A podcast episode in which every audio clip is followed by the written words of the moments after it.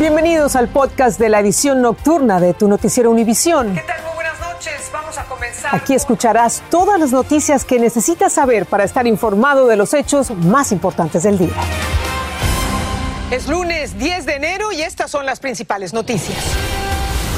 Hay vuelta a las clases en las escuelas públicas de Chicago. Los sindicatos de maestros y el distrito escolar llegaron a un acuerdo sobre los protocolos del COVID-19. Investigan si el edificio del Bronx cumplía con las regulaciones de seguridad ante posibles fuegos. Al menos 12 personas luchan por sus vidas. Y los contagios de Omicron también han cambiado la agenda del tío Sam. Este año comienza más temprano la temporada de impuestos. Este es Noticiero Univisión Edición Nocturna con Patricia Yañot. ¿Qué tal? Muy buenas noches, bienvenidos. Las escuelas de Chicago reabrirán este miércoles después de varios días cerradas porque los maestros se negaban a participar en clases presenciales ante el rebrote de coronavirus. Pues bien, esta noche los líderes del sindicato de maestros de la ciudad aceptaron una propuesta del distrito escolar sobre los protocolos de seguridad del COVID-19. Desde Chicago, David Palomino nos tiene lo último, nos acompaña en vivo. Muy buenas noches, David. ¿Qué es lo último? Te saludamos. Gracias, Patricia. Buenas noches. En efecto, el 63% de la Junta Directiva del Sindicato de Maestros de Chicago votó a favor de suspender el paro laboral, de aceptar, aceptar las propuestas que ha puesto sobre la, la, mesa del distrito escolar, las escuelas públicas de Chicago y retomar las clases presenciales. Recordemos que ya son seis días de negociaciones, de algunas manifestaciones, a pesar de el frío en esta ciudad, un día bastante agitado, pero ¿cuáles son los puntos más importantes? Eh, para determinar este acuerdo. Básicamente, más rastreo de contactos, implementar más pruebas para detectar el COVID-19 en todas las escuelas públicas. De hecho, el sindicato pide y fue aceptado esta, esta petición que se practiquen pruebas de COVID-19 al 10% de los estudiantes en todas las escuelas semanalmente y que esas pruebas sean al azar. También distribuir más mascarillas tipo N95 para toda la comunidad estudiantil. También más incentivos para maestros sustitutos, como bien lo mencionabas, pues para mañana todo el personal de escuelas, maestros deberán presentarse a sus respectivos lugares de trabajo y para el miércoles retornarían a clases los estudiantes. Hoy se completan cuatro días sin clases para los estudiantes acá en las escuelas públicas, una situación que ha preocupado a muchos padres, muchos de ellos preocupados por el aumento de casos de COVID-19 producto de la variante Omicron y preocupados también porque tienen que trabajar y muchos de ellos no tienen con quién dejar a sus hijos y de ahí que esperaban este, este anuncio que ha hecho hoy tanto la alcaldesa de Chicago como el sindicato de maestros. Patricia. Claro que sí, esa ha sido una gran preocupación de los padres con quién dejar a los hijos. Pero David, ¿es esta una decisión definitiva por parte del sindicato o puede haber una segunda votación? Esta ha sido una primera votación por parte de la Junta de Delegados. Ahora va a haber una segunda votación para ratificar esta primera decisión, donde ya se tendrá en cuenta el voto de los más de 25 mil miembros que hacen parte del Sindicato de Maestros de Chicago. En vivo desde Chicago, yo soy David Palomino. Adelante con más en estudio, Patricia. Gracias, David, por tu informe. Y con más de la pandemia, los tres estados de México que limitan con Texas fueron declarados en semáforo rojo, lo que encendió las alarmas en la frontera por donde diariamente transitan miles de turistas. La llamada cuarta ola en México reporta récords de contagios desde el inicio de la pandemia, lo que ha obligado al cierre parcial de negocios. Francisco Cobos nos cuenta más. El tráfico en la frontera no se detiene y tampoco el número de contagios de COVID-19, que alcanzó cifras récord que no se veían desde el inicio de la pandemia. Tamaulipas, Nuevo León y Coahuila, los tres estados que colindan con Texas, fueron declarados este fin de semana en semáforo rojo y tan solo en Nuevo León el número de contagiados subió de 200 a 4.700 en solo una semana. No hay duda que los, no, los números reportados en Nuevo León, en Tamaulipas, en Texas, son astronómicamente altos, los más altos desde la pandemia del año pasado. Del 23 de diciembre, cuando iniciaron las fiestas navideñas al día de hoy, más de 18 mil personas han resultado contagiadas tan solo en el condado de Hidalgo. Teníamos 52 personas en el hospital, hoy tenemos 220. Este ciudadano mexicano cruzó con su familia a Estados Unidos en busca de vacunas. Nos orillan precisamente a cruzar este, de este lado para buscar este, la manera de cuidarnos y pues qué más podemos hacer. En Nuevo León, por ejemplo, se decretó de nuevo el cierre al 50% de los negocios que atienden público y se dejó a criterio de los padres de familia si envían o no a sus hijos a la escuela. Cuídense mucho, están subiendo las hospitalizaciones. Algo similar ocurre en Tamaulipas, donde las medidas de sana distancia, uso de cubrebocas y la cancelación de fiestas y reuniones masivas también fueron aplicadas. Bueno, ha habido muchos contagios, más que nada, por falta de vacunas, otros porque no se han vacunado en sí, pues la situación de las vacunas, más que nada. Las autoridades de salud en ambos lados de la frontera aseguran que este es solo el inicio y que el número de casos podría continuar en aumento durante las próximas semanas. En Hidalgo, Texas, Francisco Cobos, Univisión. Y el gobernador de California, Gavin Newsom, presentó su proyecto de presupuesto y si se aprueba, California se convertiría en el primer estado del país en darle cobertura médica a los indocumentados. Desde Los Ángeles, Juan Carlos González nos explica cuáles son los requisitos para obtener ese beneficio. Mediante el plan del gobernador, los indocumentados entre 27 y 54 años de edad de escasos recursos podrían ser elegibles para recibir cobertura médica gratuita, un grupo desprotegido hasta ahora. Muchas personas que nos llaman no pueden calificar para un seguro eh, de bajo costo gratuito por medio de Cover California. Verónica Chávez es parte de este grupo. Pues sí, la verdad se hace muy difícil poder um, costear los, los gastos médicos. Um, pues no en todos los lugares cuentan con planes de pago. Cabe señalar que los indocumentados de hasta 26 años y mayores de 55 años de edad de escasos recursos ya son elegibles para obtener este beneficio si residen en California. De llegar a materializarse, este plan propuesto por el gobernador Gavin Newsom tendría un costo de aproximadamente 2.400 millones de dólares por año. El dinero provendría de un superávit de aproximadamente 31 mil millones de dólares que tiene California y a final de cuentas, según este especialista en seguros, sería menos costoso que no proveer seguro a los indocumentados porque daría la posibilidad a las personas de atenderse médicamente de una manera periódica. Correcto, viene siendo lo que nosotros le llamamos el chequeo preventivo, que es anticipar cualquier posible enfermedad en un futuro, que si se planifica puede ser mucho más económico a largo plazo. De aprobarse la medida entraría en efecto no antes de enero del 2024, ya que es parte del presupuesto de California, pero desde ahora da esperanzas a quienes como Verónica no califican en estos momentos para tener seguro médico gratuito. Una ayuda muy necesaria para todas las personas que estamos aquí indocumentados. Y algo muy importante, de acuerdo con abogados expertos en inmigración, esto no sería considerado como carga pública. En Los Ángeles, Juan Carlos González, Univisión. Hay que esperar, pero es una excelente noticia. En México, el presidente Andrés Manuel López Obrador informó en Twitter que se contagió por segunda vez de COVID. Esta mañana acudió a su conferencia de prensa matutina sin cubrebocas y con voz ronca. Paulina Gómez, desde la capital mexicana, tiene lo último sobre el estado de salud del mandatario. El presidente de México se contagió de COVID-19 por segunda ocasión. Así lo confirmó a través de su cuenta de Twitter, donde también explicó que solo padece síntomas leves. Sin embargo, esta mañana apareció en su conferencia matutina sin mascarilla y con síntomas. Amanecí ronco. Sí, ¿te nos puede hablar un poco de eso? Voy a hacer la prueba más tarde. Este, pero yo creo que es gripe.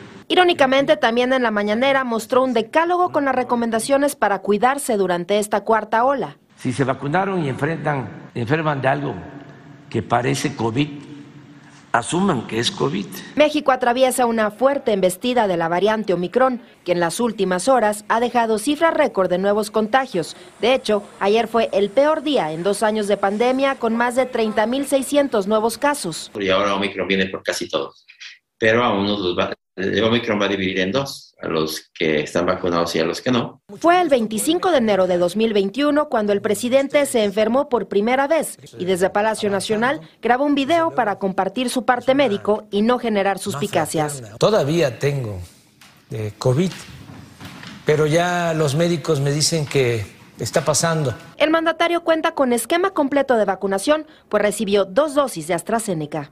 El presidente López Obrador ya se encuentra aislado aquí en Palacio Nacional, su residencia desde donde continuará trabajando virtualmente. En la Ciudad de México, Paulina Gómez Bulshiner, Univisión. Vamos a cambiar de tema. Al menos 12 personas luchan esta noche por sus vidas después de sufrir graves quemaduras y lesiones en el terrible incendio del edificio del Bronx en Nueva York que dejó 17 muertos, entre ellos 8 niños. Las investigaciones continúan para establecer si fue una calefacción eléctrica la que ocasionó esta tragedia. Nayeli Chávez Geller tiene los últimos detalles sobre el siniestro. Los gritos de terror y desesperación se apoderaron de los residentes de este edificio de 19 pisos, ubicado en el Bronx, cuando en cuestión de minutos quedaron envueltos por una gigantesca nube de humo. La tragedia comenzó cuando, según las autoridades, una calefacción eléctrica en mal funcionamiento se incendió en un apartamento dúplex del segundo y tercer piso. Al salir del inmueble no se cerró la puerta y el humo se propagó por los pasillos del edificio. Decidimos mejor quedarnos ahí porque al nosotros abrir un chin la puerta y ver ese negrerío eh, del pasillo, nosotros dijimos, no, no podemos salir, estamos mejor aquí. De momento, 17 personas, entre ellas 8 niños, han sido reportadas muertas y decenas más resultaron heridas, todas por inhalación de humo. Yadira Rodríguez relata su odisea escapando el siniestro. Yo sí sé que me pasaron niños que parece que lo estaban tirando por la ventana y, y venían con otra señora al lado, pero no sé si estaba muerta, me parece a mí que sí. Otros hoy llegaban a hospitales en busca de sus seres queridos. Asimismo, vecinos del área desde temprano se solidarizaron con la desgracia y se acercaron a los centros de acopio a donar víveres, cobijas y ropa para las víctimas. Y mientras la investigación del incendio ahora está centrada en ver si hubo fallas de mantenimiento en la puerta que debió de haberse cerrado automáticamente cuando los inquilinos salieron del apartamento en llamas, el dueño del edificio ha reservado 140 habitaciones de hotel esta noche para todos los residentes desplazados. En Nueva York, Nayeli Chávez Geller, Univisión. Qué tragedia. Hacer ejercicio, aunque sea algo ligero como una caminata diaria, ayuda a prevenir la demencia. Esa es la conclusión a la que llegó un estudio de la Universidad de California en San Francisco que demostró que el ejercicio es beneficioso aún para las personas de edad avanzada. Lourdes del Río entrevistó a especialistas que nos explican por qué hacer ejercicio es positivo para la mente. Se confirma otra virtud del ejercicio Movernos aumenta los niveles de una proteína conocida por fortalecer la comunicación entre las células cerebrales, lo que puede ser un factor clave para mantener a raya a la temida demencia. Es la comprobación de lo que ya se había experimentado con ratas de laboratorio. El ejercicio sí fortalece y protege el cerebro. Ahora estamos hablando de eh, niveles que se hicieron en autopsia de adultos que em, habían visto que los que eran activos, lo mucho más funcional que tenían el cerebro. O sea, que las conexiones neurales estaban mucho más aptas. Y no solo eso, el efecto protector se encontró incluso en personas mayores activas cuyos cerebros mostraban ya placas, enredos y otras características del Alzheimer y enfermedades cognitivas. Los daños que sufre el cerebro pueden ser reversibles, o sea que nosotros no estamos completamente vulnerables para la demencia, pero tenemos que ser activos y podemos reducir nuestro riesgo hasta en un 60 o 70%. Y si usted es de los que tiene un estilo de vida más o menos sedentario, seguramente se está preguntando, pero ¿de cuánto ejercicio estamos hablando? ¿Cuánto tendría yo que cambiar mi estilo de vida? Bueno, eso es parte de la buena noticia. Estamos hablando de simplemente caminar. Eh, si uno camina, el estudio enseñó que son 150 minutos a la semana. Es decir, pueden hacerlo 30 minutos, cinco veces a la semana solamente. Como parte de esta investigación, también se realizó un seguimiento de la actividad física en los participantes de edad avanzada. Los hallazgos mostraron que las personas que se movían más tenían más proteínas protectoras. Busque un ejercicio que le agrade. Bailar puede caer en esa categoría. Baile, diviértase, pero sobre todo muévase. Su cerebro se lo agradecerá. En Miami, Florida, Lourdes del Río, Univisión. Hay que quedarse quieto. A ver entonces. Y está claro que la pandemia y la nueva ola de contagios nos ha cambiado la vida, pero los impuestos también han cambiado su calendario y este año la temporada comenzará algo más temprano debido al virus. Guillermo González nos cuenta cuál es la nueva fecha en la que empezarán a aceptar y procesar las declaraciones de impuestos de 2021. A pesar del impacto de la pandemia que se refleja en ciertas demoras en los procesos, el Servicio de Rentas Internas dice estar listo para la temporada de impuestos que se avecina pero es muy importante que usted se asegure de que su declaración esté completamente correcta. Si tú no tienes todos los documentos, si tú no tienes la carta del IRS que dice cuánto crédito por adelantado tú recibiste por tus hijos o el tercer pago del crédito de recuperación de reembolso y los números matemáticos no cuadran en esa declaración de impuestos, el IRS va a detener esa declaración y va a tener que hacerle una revisión manual. Para que todo le salga bien y no tenga demoras ni problemas, el IRS hace estas recomendaciones. Presentar electrónicamente su declaración de impuestos, elegir depósito directo, asegurarse de que la declaración esté completa y no enviar declaración en papel. El Servicio de Rentas Internas también recomienda que usted no se apresure, que espere hasta recibir las dos cartas que le enviarán hasta finales de enero y que en lo posible utilice las herramientas electrónicas que le brinda. Usted las puede encontrar fácilmente yendo a irs.gov. Por ahora no hay motivo de alarma. Todo está funcionando normalmente, dijo su vocera. Recuerde que usted puede presentar su declaración de impuestos empezando el próximo 24 de enero y tendrá de plazo hasta el 18 de abril. El Servicio de Rentas Internas recomienda que usted, ante todo, se asegure de que su declaración tenga toda la información y los documentos en regla para evitar demoras en los reembolsos. Regreso contigo.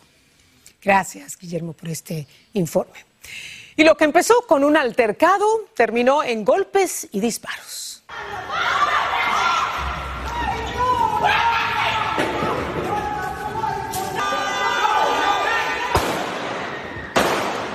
La policía sigue investigando un tiroteo que se produjo en la ciudad de Doral, en Miami, en donde hubo múltiples disparos en un centro comercial. En el incidente varias personas resultaron heridas, pero las autoridades aseguraron que no por el tiroteo, sino debido a la conmoción y el caos que desató el incidente.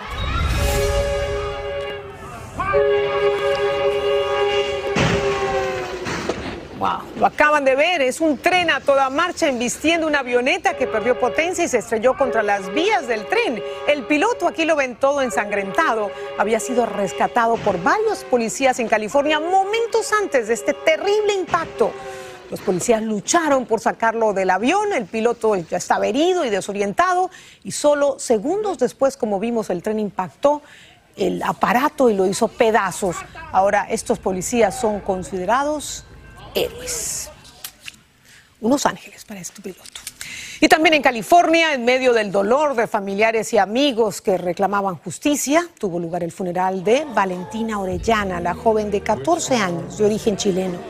La adolescente falleció el 23 de diciembre cuando se estaba probando ropa en una tienda en North Hollywood y fue alcanzada por una bala perdida de un policía que le disparó a un sospechoso.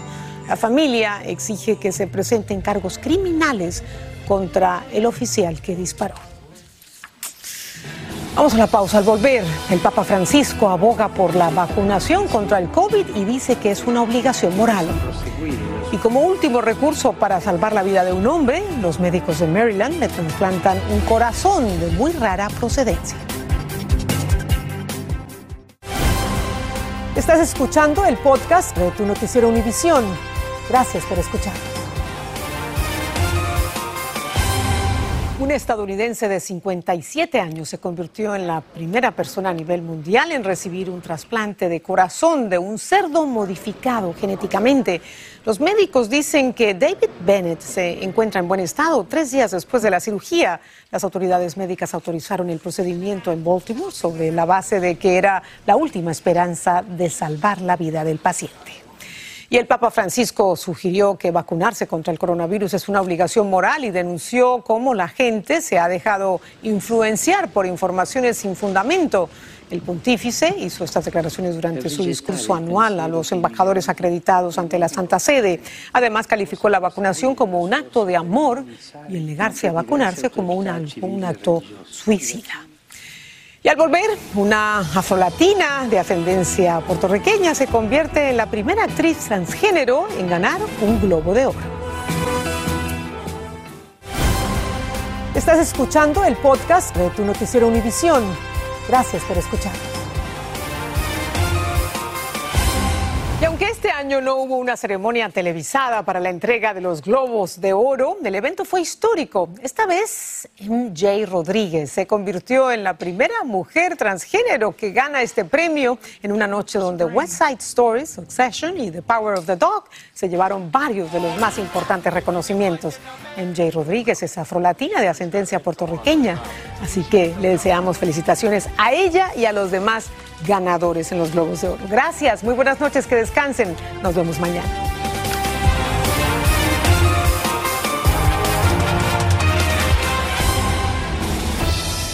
Así termina el episodio de hoy de Tu Noticiero Univisión. Gracias por escucharnos.